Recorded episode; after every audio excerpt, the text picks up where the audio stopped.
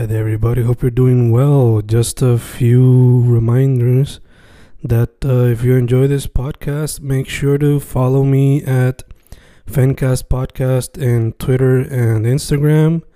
Also, follow the YouTube channel and subscribe at Fanatic or Fencast. Spotify, if you can, also follow the podcast. Meanwhile, si les gusta o le interesaría saber sobre mi poesía, poetry, poetría, you can follow me at Fen Correa at Facebook, Instagram, uh, Twitter, Spotify, Bandcamp. And if you want to buy my books in physical form, you can also look for them in Amazon. Just write Fernando Correa Gonzalez and they should appear. Once again, for the podcast, Fancast or Fancast Podcast en Instagram y Twitter, and YouTube bajo el nombre Fanatic o Fancast.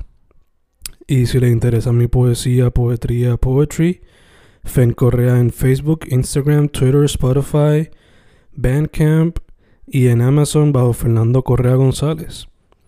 With all that being said, enjoy the interview. Thank you. Y boom, boom, ahí estamos grabando, grabando, Fencas grabando con un artista que tengo entendido que primordialmente eh, producer slash DJ de música, todo lo que tenga que ver electrónico, pero de vez en cuando sale de ese comfort zone a sonidos diferentes. He visto que cuando tiene que hacer un, un beat de hip hop, lo puede hacer también. Estamos con Yasa. ¿Cómo estás, mano? Eh, todo bien, todo bien. Muchas gracias por invitarme aquí, Fen. Eh, nada, como tú mencionaste, sí, DJ y productor de música electrónica y también hago beats del, de, sí, de hip hop, de lo-fi, de lo que sea. Perfecto, perfecto. Pues, dude, antes de irnos más a fondo, para que la gente sepa, eh, tu social media, todas esas cosas. Pues, no, lo que tengo ahora básicamente es Instagram y TikTok. Instagram es Jazzan underscore music y TikTok, eh, ahora mismo no me acuerdo muy bien, pero creo que es igual. Mm. Eh, Twitter, eh, no lo tengo, no lo tengo, pero sí tengo la cuenta. Y Facebook, eh, eh, si no me equivoco, pues Yariel Padilla, que es mi nombre, mi nombre real. Mm, Y YouTube también estamos en YouTube, pero ahí no subo nada, que es Jazz normal. Gacho, gacho, gacho. Pues, mano, este, la primera pregunta entonces es, bueno, antes de preguntarte cómo tal, eh, eres de los, de los DJs slash producers que descubrí gracias a un evento que se dio con Otaku-san. Otro día fue Not Equal Ujú. Music, que lo entrevisté hace poco. So, mano, te quería preguntar antes de irnos como que más a fondo, ¿cómo fue esa experiencia? Eh, ¿cómo se dio la colaboración? ¿Cómo estuvo el evento como tal? Pues sí, ese evento fue Nozomi, que lo hizo Otaku. Él mismo fue el que me invitó, gracias, él, él me consiguió gracias a unos videos de TikTok que subí a mis redes sociales. Y, mano, me invitó para julio. El evento pues se movió muchas veces. Y fue a finales, al final del cabo fue en octubre. Eh, el evento para mí fue mi primer evento de DJ. De verdad que me lo disfruté un montón con todo y que me fui antes porque pues tenía un viaje personal. Me lo disfruté un montón, conocí mucha gente súper cool, conocí a todos los DJs, a muchos de ellos los conocía por redes sociales, no los conocía en persona. Eh, y en verdad me trataron súper bien, súper cool, con mucha confianza, porque pues uno llega nuevo, uno no sabe cómo lo van a tratar. Y mucha confianza, la verdad, súper confiado y de lo que vi al final es que no pude quedarme, pues estuvo, estuvo feo. Y esperando que vuelva a pasar otra, verdad. Nice, nice, nice, nice. Pues, mano, dado que esa fue como que la primera experiencia, eh, ¿cómo puedes ver, o sea, cuál fue quizá el, el choque más grande de, pues, mayormente estar viendo las cosas en las redes y después tener la experiencia en vivo ahí y tú siendo el músico detrás de la tabla? Pues, por mi experiencia, pues fue algo un poquito diferente, o sea, fue algo como que un poco chocante, porque nunca había tocado en el equipo que me tocó tocar, que pues eran los, los CDJs. Que son bastante grandes, eh, de, o sea, es muy diferente a lo que tengo. Cometí mucho error, cometí mucho error, la verdad, hay que admitirlo, aunque pues la gente que estaba allí me dijo que no se dieron cuenta. Y nada, eh, súper, vuelvo y digo, una, una experiencia súper brutal, que la gente reaccionara a la música que yo ponía, me sentía súper bien. Eh, cometiendo los errores me reía, porque no, no, no me frustraba, no decía nada, me reía, no, no sabía qué hacer. Mm, Y es parte de la experiencia, son cosas que pasan. mm, mm. Y nada, la pasé súper brutal, volví y digo. Y sí, eh, una experiencia muy chocante, una experiencia que pues valió la pena, ay, valió la pena y de verdad que me gustó. Y la gente, la reacción de la gente me, me, me llena, me gustó. Nice, nice. Aprendiendo poco a poco entonces. Sí. Eh, pues, mano, lo que te quería preguntar entonces al principio era, eh, ¿cómo llegaste a esto de la música? Fue, sé que tienes en tu Instagram que pues el baloncesto también es una pasión, pero eh, la música vino junto al básquet, fue que vino antes y después del básquet, y quizás también te Eh, pregunto, eh, ah, ¿el básquet de alguna manera u otra te inspira en cuestión de la música? Pues mira, para contarte un poquito, yo llevo jugando baloncesto desde los cuatro años. Mm, Me quité, me quité por, por razones pues de donde era pequeño, porque pues disfrutaba más afuera, pero volví a jugarlo a los siete y desde ahí me he quedado en lo que amo, en lo que me encanta. Mm. Y para contestar la pregunta, sí, sí me inspira con la música, porque pues paso momentos que digo como que, ok, esto lo puedo transmitir a la música, o momentos que pues salgo de un juego molesto y la música me calma. Pero la música viene de un día, pues, por decirlo así, yo escuchaba mucho reggaetón, mucho trap, como Mm. la mayoría de las personas de Puerto Rico. Y un día estoy en YouTube y me encuentro un video de que decía, no me acuerdo ahora mismo el mes, pero decía música nueva de tal mes, 2016, 2017. Mm. Más o menos para esa fue la fecha que empecé. Y todo era música electrónica. Yo no conocía la música electrónica, yo no sabía lo que era, yo no sabía que se llamaba así, no sabía los artistas, no sabía nada. Y desde ese video me empezó a gustar la música electrónica. De ahí fui siguiendo escuchando y siguiendo escuchando. Me acuerdo que de las primeras canciones que, que me gustaron fue una de Steve Aoki. Mm. Eh, y nada, aprendí mucho con YouTube, aprendí mucho viendo el Ultra Music Festival, que es uno de los festivales más grandes de música electrónica, por YouTube también. Y eh, pues básicamente era un fan, uno más, era uno más, un fan. Hasta que llegue el momento, no, no sé, no, no tengo la respuesta de cómo llega el momento de empezar a producir y de empezar a hacer DJ. Solamente me empezó a gustar y dije, yo quiero ver cómo se hace eso. Y vuelvo y, tam- vuelvo y también digo, con YouTube aprendí a hacer música, aprendí a ser, eh, por decirlo así, productor y ser DJ también. Y ya llevo tres años más o menos haciendo música desde el 2019. Y, pues, y seguimos, espero, espero seguir haciendo música. Nice, nice. Ya que son solamente tres años por ahora, y pues uno de esos tiempos fue durante el, el encejamiento de la pandemia. Ese tiempo te dio mucho tiempo para meterle más a lo de DJing y. Sí, esa, la pandemia me, me, me sirvió para expandir mis conocimientos, ya que pues lo único que escuchaba era música electrónica, de ahí empecé a escuchar rock, reggae, pues música que mis papás escuchaban, y de ahí me empezó a gustar más la música en general. Mm. Pero sí, sí me sirvió para el DJ, sí me sirvió para, la, para hacer música, porque pues con el tiempo que teníamos encerrado en las casas, pues veía mucho YouTube y Mm. como dije, de ahí fue donde aprendí.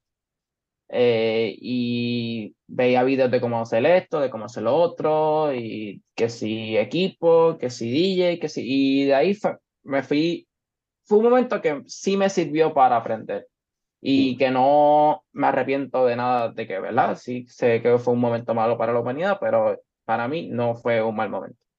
Gacho, gacho. Ya que ese tiempo también te ayudó como que a escuchar más música de parte de tus padres, ¿te verías en algún momento sampleando alguna de esas canciones, alguna de esas músicas, producción? Sí, ya, ya lo he hecho. Mm. pero ¿verdad? Nunca lo, nunca lo he sacado. Pero ya lo he hecho, ya he cogido canciones de los 90, de los 80, de los 70. Mi canción In My, In My House, que es una de las más que me ha gustado hacer. Mm. El, el vocal, el vocal es un sample de una canción de house de los 90, si no me equivoco. Nice, Y sí, sí, ya lo he hecho y me gusta en verdad mucho hacerlo. nice, nice. Lo que he notado, sabes, viendo tu Spotify es que pues, has has sacado sencillos. So, te pregunto, ahora mismo, ¿hay planes de en algún momento sacar un EP o un álbum completo? ¿O por ahora te enfocarías simplemente sacando sencillos hasta que tengas ya una idea de lo que te gustaría hacer como un álbum o algo así? Pues por ahora un álbum no, un Mm. álbum no. Un EP posiblemente puede ser para el año que viene, pero todavía no sé, no estoy muy seguro. Mm. Mis planes ahora mismo, como mi, mi top de, del plan, ahora mismo empezar a hacer collabs, Mm. porque pues quiero empezar a colaborar con, con otras personas, pero no, por ahora el álbum no y el EP no estoy seguro. Gotcha, gotcha. Mencionamos como el back que de alguna manera u otra te inspira, en cuestión de la música también, pero ¿qué otras cosas te inspiran, te fluyen en la mente, juegan con la música, etcétera? Cuando vas a meterte ahí a encejarte, a hacer música. Eh, otras cosas, me gusta mucho leer, leer libros. Eh, no es algo que me activa la musa, pero es algo que me calma la mente y me ayuda a pensar. Mm. A veces jugar videojuegos, no es que soy un gamer, pero juego de vez en cuando. Mm. Y simplemente pues hacer ejercicio, además del básquet y la gym, qué sé yo qué. Y escuchar otro tipo de música, porque escuchando otro tipo de música también aprendes de, de, otros, de otras cosas, de otros, sí, de cómo hacer otras cosas, afuera de, del género que uno hace. Ya. Otros patrones, quizás también. Exacto, O quizás unos samples ahí sueltos. ya. también. Ya que mencionaste videojuegos, ¿te vería en algún momento, si te surge la oportunidad, haciéndole el score a un videojuego? Sí, en verdad lo que surja, lo que, lo que salga, lo que salga. Y sería algo súper super cool porque pues, desde pequeño llevo jugando videojuegos. Si tuvieses como que el budget o te invitan para una franquicia en específico, ¿qué franquicia sería o qué tipo de videojuego te gustaría hacer de música? Me gustan mucho los juegos de deporte, Mm, obviamente juegos de deporte, eh, lo que sería 2K, lo que sería FIFA, que juego mucho FIFA, mm, NFL, y si acaso los juegos de carro, que es Mm. otra franquicia que me, que me gusta mucho, Yeah. o los juegos de pelea. Nice. ¿Juegos de pelea como Street Fighter y eso así o más como Sí, que Street Fighter, Mortal Kombat, eh, Nice, Tekken, y así. nice. Un soundtrack para algo tipo Marvel vs. Capcom, si lo vuelven a traer en algún momento. También lo jugué, sí. Este, de hecho, Street Fighter 6, ¿te llama la atención? ¿O simplemente va a ver gameplay y ya? Eh, fíjate, no sé. De verdad que no sé, no, no lo había visto, sinceramente, pero ya que lo dijiste, lo voy a ver ahorita. Se, se ve loco, se ve loco. Este, fíjate, me encanta que mencionan los soundtracks para juegos de, de deporte y los de cajo. Porque por lo menos para mí, lo que fueron juegos como Tony Hawk, los juegos de Need for Speed, aunque no los jugaba tanto, y los juegos de NFL, NFL Street, 2K, etcétera, los soundtracks siempre estaban como que cabrones. Sí. De que tú buscas playlists en Spotify de esos juegos, cualquiera, y lo haces todo en un playlist bien grande. no, joya. decirlo así, los de Guitar Hero también son unos También. playlists que son hermosos. Yeah. El mismo de GTA 5 Ujú. eh, tiene sus canciones, ¿verdad? No, no puedo decirlo así, pero el, el GTA, antes de que metieran las canciones de ahora, el playlist era hermoso. Eh, lo de los juegos de carro viejos, que son como un house ahí de los 90, Ujú. qué sé yo qué. Y, y sí, en verdad la industria de los soundtracks en los juegos está, está bien. No, o sea, yo una gran parte de mis gustos se lo atribuyo mucho a eso. Y si alguien es un teenager y se pone a jugar eso, como confía que de alguna manera u otra va a moldear tus gustos, a cuando Sí. vaya a meterte a Spotify o lo que sea. Skate, Skate, Skate también es ¿no? uno que, Yeah. que me ayudó a mí. Yeah. Porque siempre son bien variados. Sí. Claro, siempre va a haber más de algo, pero especialmente los de GTA, con cada radio diferente, tienen diferentes canciones. Ujú. Va a salir o DJ o una persona con muchos samples o con buenos gustos, Exacto. como Sí.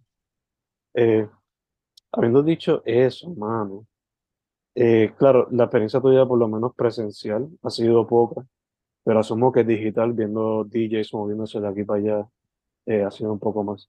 So, basándote en tu experiencia, eh, ¿cómo ves la escena de la música electrónica actualmente en Puerto Rico? En Puerto Rico, te puedo decir que, pues, obviamente, cuando la electrónica estaba en su peak, había mucha gente como Dano, Dano, uno que, que he visto en persona, como King Arthur. Mm. Eh, puedo decir, podemos decir uno de los grandes, los Martínez Brothers. Pero, pues, con la decadencia de la música electrónica, ¿verdad? Yo, yo entré más o menos en esa mitad.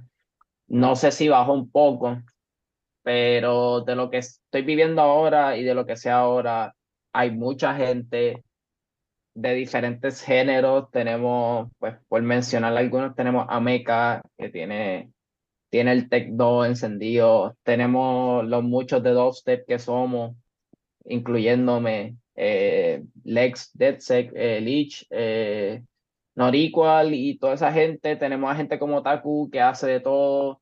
Tenemos a gente como Heavensfall que hace Future Bass. Es muy variado. Tenemos gente como Sacha que le gusta el drum and bass y eh, viene creciendo mucho. En verdad hay mucha, mucha, mucha gente que se me ol- olvida mencionar, que me falta mencionar, pero viene creciendo, somos un montón y espero que siga creciendo, mano, en verdad. Necesitamos que, que siga creciendo. Le pregunté esto a Nar Ico, le lo pregunté yo también. O sea, yo me acuerdo al, al principio de los 2000 hasta los mediados, fue como que estaba súper explotado toda la música electrónica aquí. Y pues he notado que ahora eh, la generación más joven que yo, porque yo tengo ya 31, eh, pues ha cogido la electrónica y la ha mezclado con lo urbano, o lo urbano con lo electrónico, lo que sea. Sí. El punto es, eh, ¿crees que eso era inevitable hasta cierto punto? Especialmente aquí en Puerto Rico. Especialmente en Puerto Rico, sí. Mm. Y es algo normal porque pues, la música sigue evolucionando. Pero eh, se puede decir que se lleva haciendo desde hace mucho tiempo. O sea, ya sea lo, no, no, no, simplemente, no simplemente en Puerto Rico, ya sea los patrones, los BPMs, los... tenemos un Mora que también, también te hace los house. Y sí, por cierta parte era inevitable. Yo le dije a él, yo le dije a él, o sea, es música electrónica, Puerto Rico siempre ha tenido una high en el baile, eso es como que Ujú, siempre iba a pasar de alguna manera u otra, eso. Exacto. Por ejemplo, también, no es de Puerto Rico, pero tenemos a Carnage, Mm, como que le dice el gordo, que en sus DJ pues mezcla eh, electrónica con, con el alfa, ¿me Mm. entiendes? Y él es, él es de raíces latinas, creo ujú. que es de, de Costa Rica o Nicaragua, no me acuerdo ahora mismo, mala mía si lo estoy diciendo mal. Pero sí, los latinos básicamente, pues, era inevitable, iba a pasar. Yeah, yeah, for sure, for sure. Eh, también te quería preguntar, que también se lo pregunté a él, eh, a Narico, me refiero. Eh, uno diría que pues el peak de popularidad en Puerto Rico recientemente, pues, en la música electrónica, pues, pues fue cuando venía el Daisy para acá eh, concurrentemente. Eh, eso te pregunto, ¿crees que podría pasar eso otra vez? O aunque sea una fusión de música electrónica con urbano, donde compartan tarima o algo así. fíjate que no sé. De verdad que venga el Electric Daisy, no sé. Ya la electrónica no está en su pico como antes. ¿Verdad? Yo tengo 18 años, yo no, yo no pude ir a esos eventos en Mm. 2014, 2011, cuando venía Skrillex aquí, cuando vino Martin Garrix, cuando vino todo el mundo. Y, pero sí se puede dar la fusión que dijiste de, de electrónico y urbano. De hecho, mi primer rave o mi primer concierto de electrónica fue el Life in Color 2010 2018, 2019, que vino Slushy y trajeron a Mickey Woods. O Mm, sea, ya eso se dio. Y sí, se puede seguir dando. Y pues, si, ¿verdad? Si hacen un evento, pues, de electrónica, pues posiblemente eso es lo que se vaya a dar.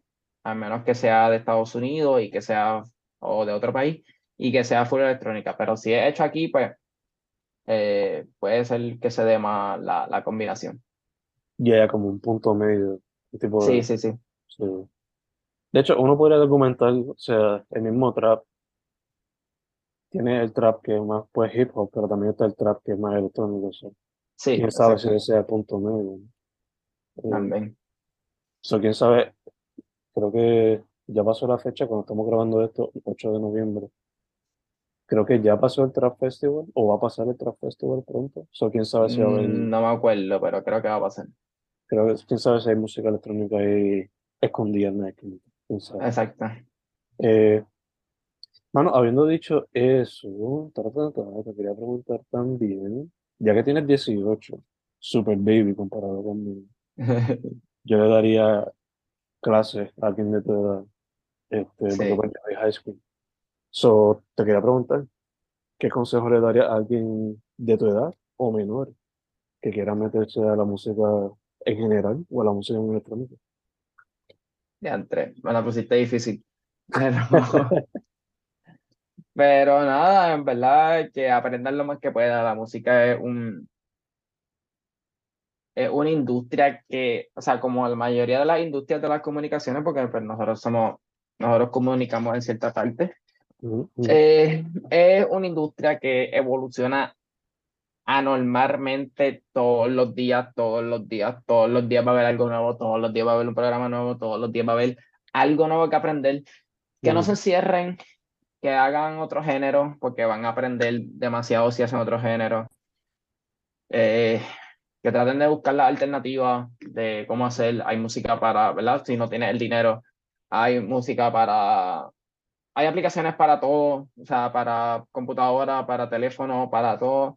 Los otros días estaba viendo un video de, de Steve Lacy que hizo un álbum en su teléfono. Me Ujú. pareció absurdamente anormal. Eh, y que no se quiten. Eh, si no ven números al principio, no pasa nada, en verdad, es súper normal. Ahora mismo, pues yo estoy así, o sea, yo, mis números no son tan altos, pero no me quito. Y que la música es algo hermoso, es algo que nos llena toda la, la vida y que nos anima toda la vida en cierta parte. Full, full, full, full. Eh, creo que es una manera perfecta de cerrarlo. So, te quería también preguntar otra vez, social media, todas esas cositas, porque la gente sepa. Eh, social media, Instagram, eh, underscore music. Eh, creo que en TikTok es igual. Twitter, pues tengo la cuenta, pero no, no, no tengo Twitter, so, pues no me sé. Y YouTube, eh, Jazan normal. Eh, y por último, Facebook, que es Yariel Padilla, si no me equivoco, no me acuerdo ahora mismo. Y ya, ¿verdad? No hay que más nada. Perfecto, perfecto. Hermano, primero que todo, gracias por decir que sí, se nos dio, no hubo Se problema. los dio, se los dio. Eh, segundo, mucha salud. Y tercero, para adelante. Quiero ver cómo sigue creciendo, fusionando sonidos, colaborando, posiblemente un EP en el futuro. A ver cómo se da eso, poco a poco, poco a poco. Nada, gracias a ti por invitarme, Fer. Este, en verdad me gusta lo que estás haciendo, de pues, invitar a los artistas independientes. Y sí, pues ah, más música va a entrar en el camino. En diciembre vienen dos canciones más. So, Nice, hay que esperar. nice. Estaré pendiente de eso entonces. Dale. Su nombre es Jason, Y-A-S-A-N, underscore music en Instagram. Jason solamente en todas las plataformas. Mano, gracias, gracias otra vez. Gracias a ti. Sí.